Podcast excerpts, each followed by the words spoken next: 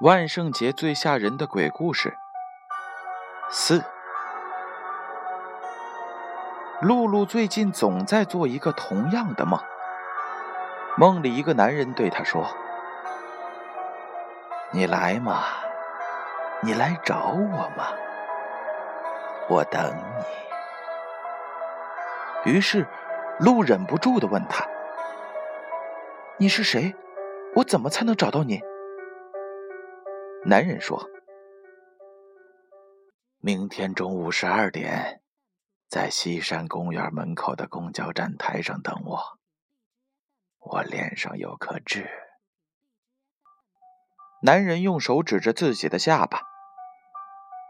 露露醒来之后，匆匆的找到了自己的好友，并把一切都告诉了他。好友答应陪他一起前往。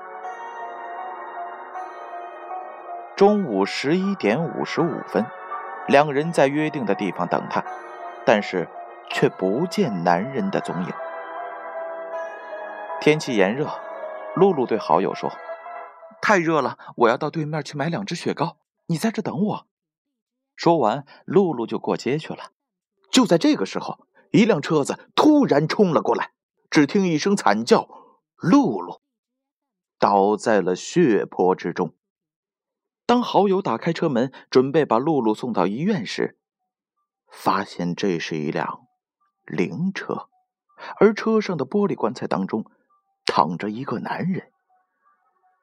男人的下巴上有一颗痣。好友恍然大悟，看看自己的手表，现在的时间是十二点整。再探探露露的呼吸，已经停止了。